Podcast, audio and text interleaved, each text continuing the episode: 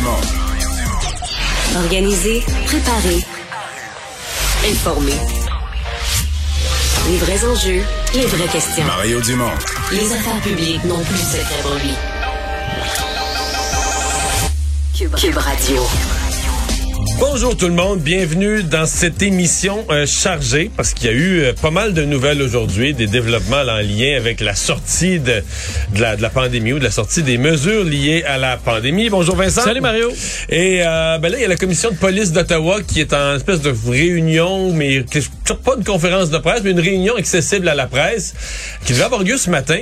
Et je pense qu'elle a été reportée parce que euh, c'est la question du chef de police là, qui, est, qui est arrivé dans Euh, l'actualité. ouais, qui est allé bousculer tout ça. On sait que le, le- le fameux chef de police d'Ottawa, le Peter Slowly, qui a finalement démissionné euh, deux semaines après le début de ce, ce chaos là, dans sa ville. On sait que plusieurs l'avaient critiqué. pourquoi tout allait bien? Ben, on me dit qu'est-ce qui se passe à Otta- Ottawa et sa gestion euh, de, de la situation et, euh, a amené beaucoup de critiques. Là. Ben, Alors, ça fusait de toutes parts. La pression était trop grande. Décide de quitter. Donc, effectivement, il y a un point de presse en ce moment où on était, bon, euh, explique un peu comment on, on veut améliorer les choses. Lui, il avait participé, si je me trompe pas, c'était aux événements du G20 à Toronto. Puis on était ressorti avec toute une théorie là, sur le fait qu'il faut pas affronter les manifestants, puis comment il faut s'y prendre, puis une certaine un doigté là, tu sais, pour pour éviter. Le, quand Ouais, ben moi qui, qui ai couvert le G20 à Toronto, les policiers avaient effectivement abusé dans certains cas un peu de leur pouvoir. Là. Il y avait, ça avait été très très intense, mais je pense que de faire laisser des camions semi-remorques s'installer au centre-ville, c'était pas un bon choix là. Après euh, après Ouais, réflexion. Ces thèses, euh, ces thèses euh, ont pas euh, ont pas livré la marchandise. D'ailleurs, Mario, euh, il a toujours pas de, move, de grand mouvement là, à Ottawa pour fuir le, fuir le centre-ville alors que la, la- les mesures d'urgence sont imposées au pays. Euh, je voyais là, des entrevues avec les, euh, les camionneurs et eux sont pas prêts à quitter du tout. Semblaient pas du tout nerveux des menaces de Justin Trudeau, du moins pour l'instant, quoi qu'on semble avoir relocalisé certains des camions, mais il en reste encore tout plein. Et on va se parler évidemment des mesures annoncées à Québec, là, le passeport vaccinal. On a maintenant un calendrier de retrait progressif. Oui, et euh, tout ça va se compléter à la mi-mars où le passeport vaccinal, ben, vous n'aurez plus besoin de l'utiliser nulle part, incluant au restaurant, à l'exception des voyages. Ce sera la fin du passeport vaccinal, à moins d'une autre vague. C'est quand même une grosse nouvelle. Il y a aussi une annonce du ministre Duclos sur les tests PCR dans les voyages. Je donne ça, les détails tantôt. ça finit fin février, on s'en reparlera. Et l'on joint Julie Marcoux. 15h30. euh, salut Mario. Bonjour. On attend euh, un point de presse de l'ancien chef de police d'Ottawa, M. Slowly. D'ailleurs, je peux pas croire qu'il porte ce, nom-là, mais oui, M. Slowly. Il a démissionné en fin d'avant-midi aujourd'hui. Alors, il devrait fournir des explications dans un instant. Euh, Mario, concernant la loi sur les mesures d'urgence, bon, on connaît les modalités. La motion à la Chambre des communes devrait être déposée sous peu. Mais après ça, il va se passer quoi, selon toi? Ben, c'est ça, là. Il y a les mesures économiques qui pourront peut-être jouer un rôle. Le- des comptes de banque gelés, tout ça. Ça se peut que tu entendes le bip, bip, bip, qu'il y a certains camions qui se reculent puis qui se trouvent un, ils se trouvent un chemin de sortie parce qu'ils vont vouloir euh, éviter ces... euh, éviter, c'est un encombrement, là. Ça devient un problème, puis avec ta banque, puis tout ça, euh, ce sont quand même des entrepreneurs. Mais... Euh, pour l'instant, ce qu'on entend, en tout cas, les journalistes, les, les quelques échos euh, aux différents postes en français et en anglais qu'on entend, il n'y a, a pas beaucoup de camionneurs, on va presque dire, il n'y a pas de camionneurs euh, qui semblent vouloir obtempérer ou qui disent, bon, ben là, c'est allé assez loin, la loi sur les euh, mesures d'urgence, ça, nous convainc euh, de, de quitter. Donc, on va revenir au problème de base. là. Par contre, vous présentiez il y a quelques instants la commission, la commission de police d'Ottawa. Euh, il va y avoir un nouveau chef de police.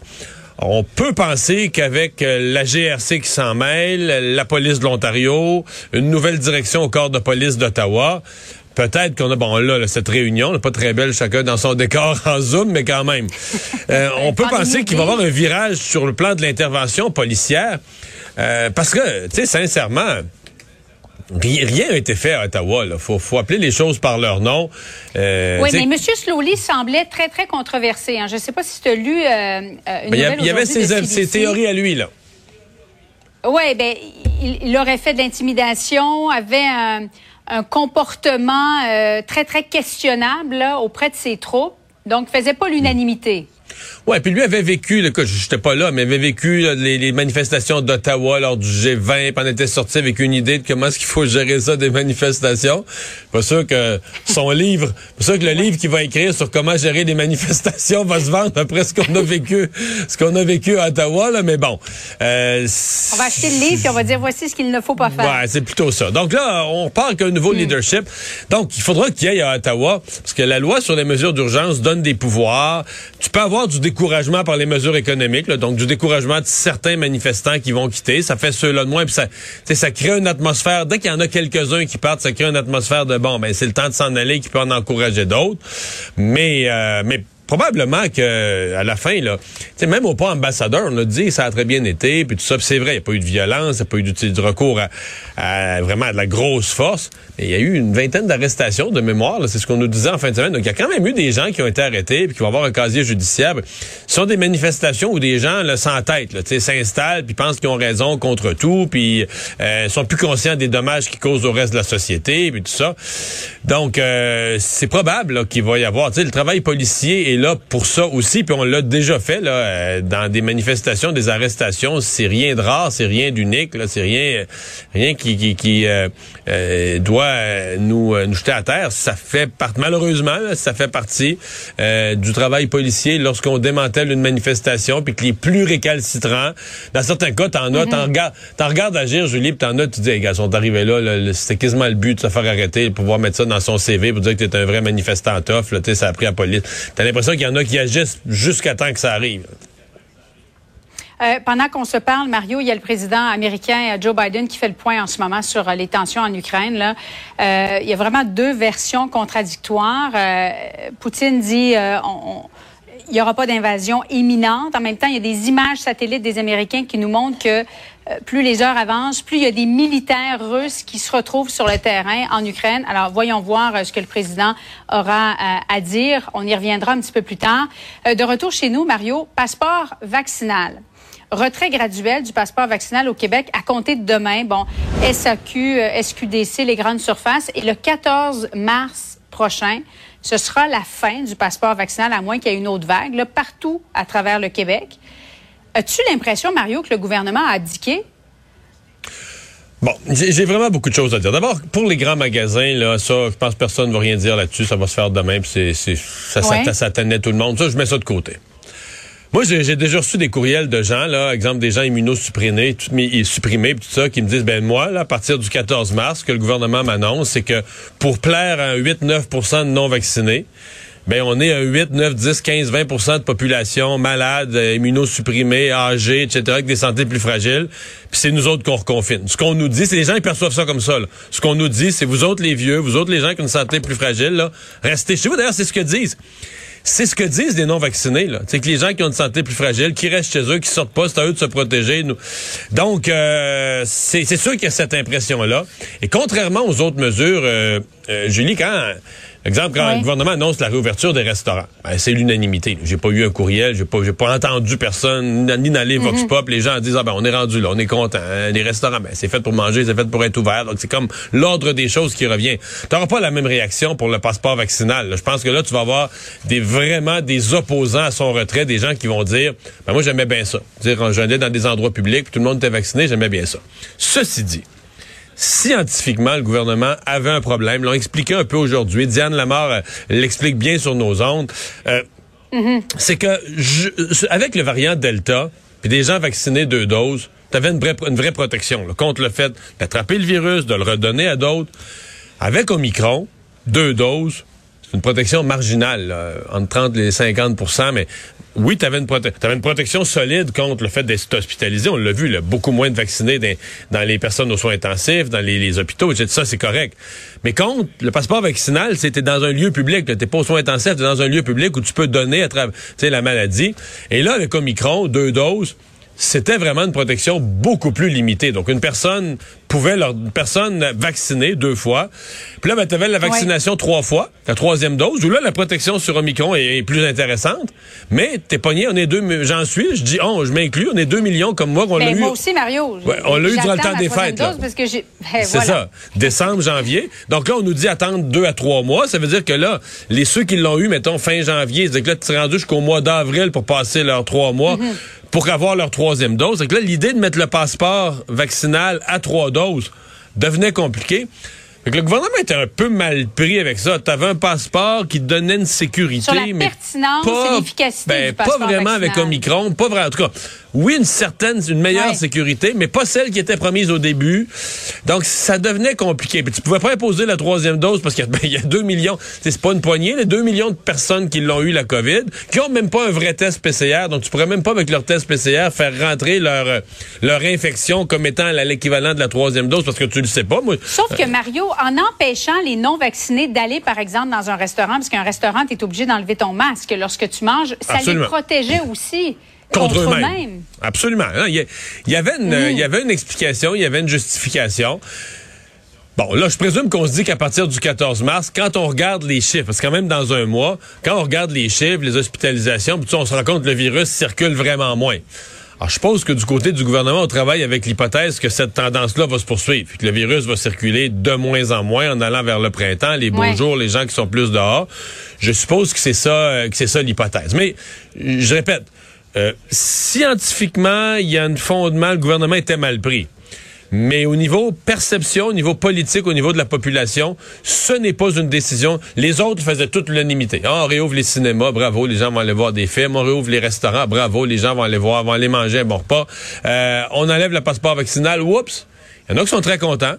Il y en a des vaccinés qui sont contents parce qu'ils se disent, bah, tu sais, j'ai des connaissances, j'ai de la famille qui sont pas vaccinés, puis euh, tant mieux s'ils ont une liberté. Il y a quand même des gens qui sont accommodants de ce point de vue-là, mais j'en Ouais. entends plein qui disent, hey, euh, on aimait ça. Nous autres, là, de savoir que euh, les, euh, les personnes qui étaient dans un lieu, j'allais dans un lieu fermé, un peu restreint, que les personnes qui Tout étaient là étaient toutes vacciné. vaccinées. Ben des gens qui disaient qu'ils aimaient ça et qui sont pas, qui se réjouissent pas. Là. Soit ils l'acceptent ou soit vont carrément être choqués contre le gouvernement. Puis là, comme je te dis, chez les gens avec des problèmes de santé, il y a un sentiment qui dit OK. Nous autres, on pèse pas lourd. Nous autres, on est malades, on est vieux. Donc, on peut pas aller manifester les gros bras sur la colonne parlementaire avec les gros mots puis les menaces, là. Fait qu'on est des petits malades puis tout ça. Fait que, on, con- tu comprends? Non, mais c'est vrai. Les gens sentent on pèse moins dans la société. On est moins pesant. On est, on est, on vit dans une démocratie où tous les citoyens doivent être égaux. Mais ceux qui sont gros, Mais- mais forts Mario, qui parlent fort sont plus, sont plus pesants. qu'il y en a plus. Il y en a plusieurs des Québécois qui se disent bon, ça y est, les manifestants ont gagné. Ah, ben oui, il y en a qui disent ça. C'est sûr qu'il y a des gens qui se disent ça. Ça- exemple, euh, ces mesures-là auraient été levées pareil. Le passeport était pas là. C'était une mesure temporaire. Il aurait été enlevé à un certain point. Mhm. Mais les gens peuvent avoir le sentiment que c'est devancé par cette, cette espèce de, de- de- de pression d'une minorité. Il n'y a pas de doute. Euh, en terminant, test PCR euh, pour les voyageurs, là, ça, ça va être terminé, ça va rendu être là. remplacé par des, tests rapides, oui. Faut non, mais c'est parce qu'il faut se souvenir pourquoi. hein, Ça, ça avait été, ça avait été imposé à l'arrivée d'Omicron. Et là, je Mhm. pense que.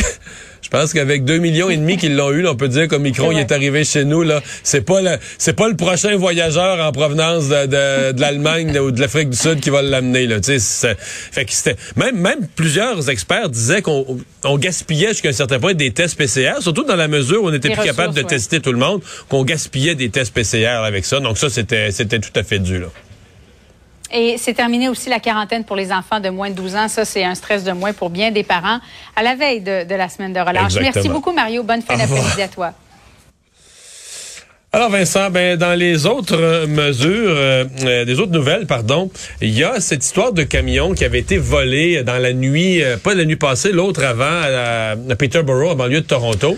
Le camion a été retrouvé. Oui, euh, le camion, mais pas la remorque. Euh, donc, le principal, les armes à feu, on, n'ont pas été retrouvées. débile d'armes. Ouais, on parle de 2000 armes à feu avec oui. chargeur qui se trouvait à l'intérieur de ce camion-là. La, la police de Peterborough Borough qui a reçu un appel de la police des régionales de Peel pour dire qu'ils avaient retrouvé euh, le, le, le camion, de là, ce que les camionneurs diraient le tracteur de van, là, donc qui va à, à l'avant. Euh, mais le euh, bon, la remorque 53 pieds, elle ne s'y retrouvait pas. Euh, les enquêteurs qui recherchent donc toujours cette remorque là 2014 Hyundai 53 pieds métallique argenté matriculé V3092A euh, qui a été volée dans une cour euh, de- d'entreprise de, camionnage euh, dans la nuit de étonnant. Moi, j'avoue, je suis peut-être naïf, mais je suis je suis quand même étonné qu'un contenu, un chargement, là, plein d'armes à feu, ça soit pas, mettons, stationné là, devant 11 caméras de surveillance dans tous les angles. Ou qu'il y a toujours un gardien Ou un dans gardien. une voiture tout près. euh, Je sais pas. Tout à fait raison. Euh, moi aussi, ça m'apparaît étrange que ça se transporte de cette façon-là. Euh, mais il y a eu euh, une série de tentatives de vol, au dire de la police de Peterborough, qui enquête sur au moins cinq incidents liés à des tentatives de vol euh, de euh, semi-remorque un peu autour. Euh, donc, il y a cinq entreprises qui avaient appelé la police pour dire qu'ils avaient été victimes de tentatives de vol entre vendredi et lundi. Et celui-là s'est fait voler à travers ça. Alors, toute information autour là, euh, des tentatives pourrait peut-être euh, mener à trouver euh, les cambrioleurs, mais ça inquiète beaucoup les autorités de voir autant d'armes à feu. Là, on parle déjà de la circulation des armes à feu. Euh, ben là, c'est toute une quantité qui se retrouve dans la nature.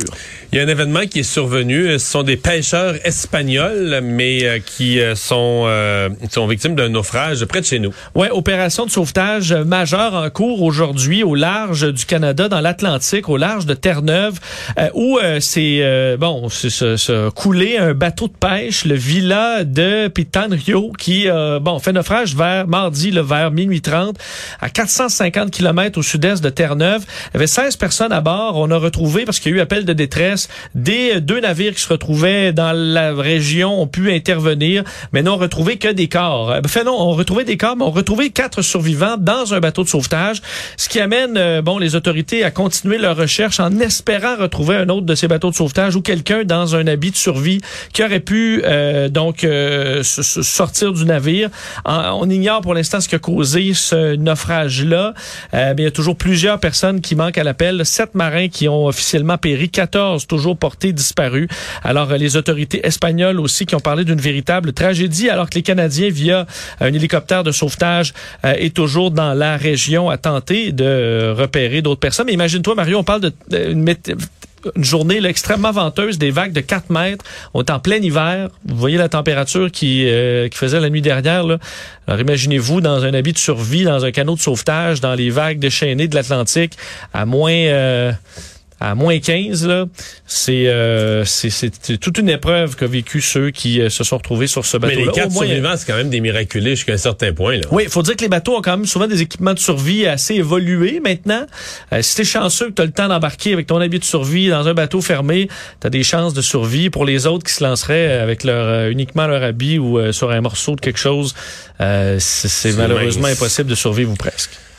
Il était- dans les eaux. euh, Est-ce qu'il y a dans l'histoire, il n'y a pas qui était dans les eaux canadiennes ou qui pêchait illégalement?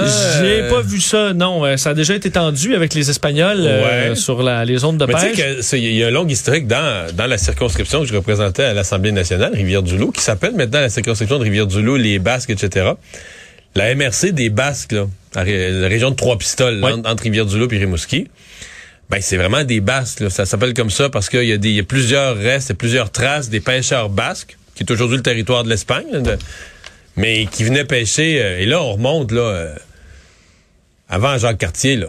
Ben avant Jacques Cartier, là, qu'il y avait des Basques qui venaient pêcher, les, les baleines puis tout ça. Dans la, là, ils rentraient dans le golfe, puis ils rentraient dans l'estuaire du Saint-Laurent, quasiment rendu jusqu'à C'est Rivière-du-Loup. quand même une bonne, euh, Ouais, une bonne c'est bonne à l'époque. Ben, ils pêchaient des gros poissons quand même. Oui. Ils pêchaient la baleine. Euh, Moscou euh, qui annonce euh, le début peut-être d'un retrait militaire. Euh, Le président Biden qui vient de prendre la parole, qui y croit plus ou moins. Ouais, il est toujours en point de presse, le président des États-Unis, pour réagir à cette annonce de ben, début peut-être de désescalade. Faudra voir si ça se transforme en geste, mais c'est des premiers signes encourageants sur le fait qu'on que le ministre russe, russe de la Défense a annoncé qu'il allait retirer une partie des 100 000 hommes qui sont à la frontière avec l'Ukraine pour être envoyés dans leur garnison. Le président russe Vladimir Poutine a confirmé la nouvelle, euh, de sorte qu'il y a eu des réactions quand même positives. Là, Emmanuel Macron, qui fait partie quand même, qui est un personnage central des négociations en cours, euh, autant que Joe Biden ont parlé d'un premier signal positif, mais euh, entre autres le, le- le chef diplomate français euh, Jean-Yves Le Drian qui disait les paroles c'est bien, mais nous attendons les actes. Euh, du côté de l'OTAN, on parlait d'un optimisme prudent, mais tu sais Mario, tu sais Vladimir Poutine ne disait pas qu'il allait euh, non plus envahir l'Ukraine. C'est la première fois qu'on dit non. En plus, on va retirer des troupes C'est quand même un signe il commençait à avoir des troupes partout. Je sais pas si tu as vu les cartes là, de, de CNN en fin de semaine. Partout, partout autour de l'Ukraine, des postes différents où des militaires étaient postés. Mais bon, en quelques heures, il se retrouverait à Kiev euh, Ah oui. sans, sans presque de en- résistance. ouais. encerclé Kiev, exactement. Euh, donc, quand même une, un bon, euh, une bonne nouvelle. Il y a encore des négociations qui euh, sont en cours parce que euh, le nouveau chancelier euh, allemand, M. Schulz, qui est euh, qui euh, bon qui qui, qui se- se- se discute avec Vladimir Poutine, lui aussi a refusé d'ailleurs Mario le test euh, le test PCR russe. ah oui? Tout comme Emmanuel Macron, ne souhaitant pas, semble-t-il, que les Russes possèdent l'ADN euh, de leur chef d'État. Donc, euh, c'est pour ça qu'ils devront garder une, une distance pendant leur rencontre.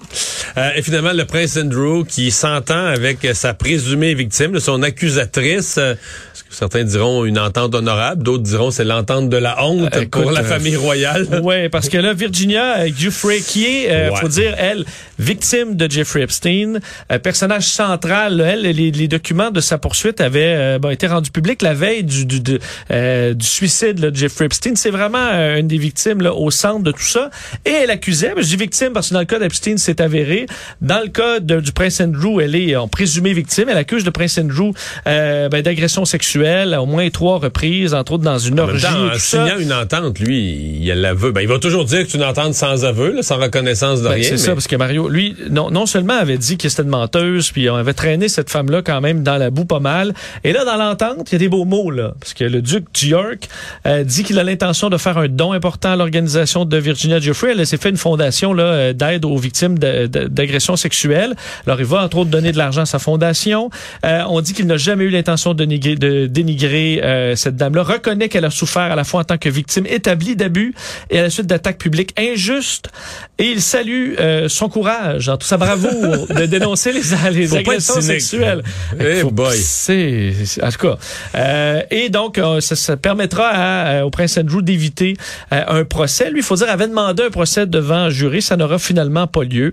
Euh, et Mais euh, on s'entend qu'il avait demandé un procès. C'était pour l'image, pour faire semblant que ça lui faisait pas peur un procès. oui, ben, Il veut dire, son avocat travaillait à temps plein sur une entente hors cours, c'est sûr, sûr, sûr, et non pas sur un procès. Là. Lui que- disait ça parce que c'était la chose à dire. Ouais, ce qui semble chicoter, Mario, quelques Anglais là, par-ci par-là, c'est euh, quelques Britanniques, c'est l'argent va venir de où là? Parce qu'on ignore le Parce que c'est montant. pas, euh, c'est pas euh, 5000 piastres, là. Je pense pas, on le sait pas. Ben, c'est Euh, des millions. Ça semble Moi, je pense c'est en millions. Là. probablement un montant substantiel, mais ça vient d'où?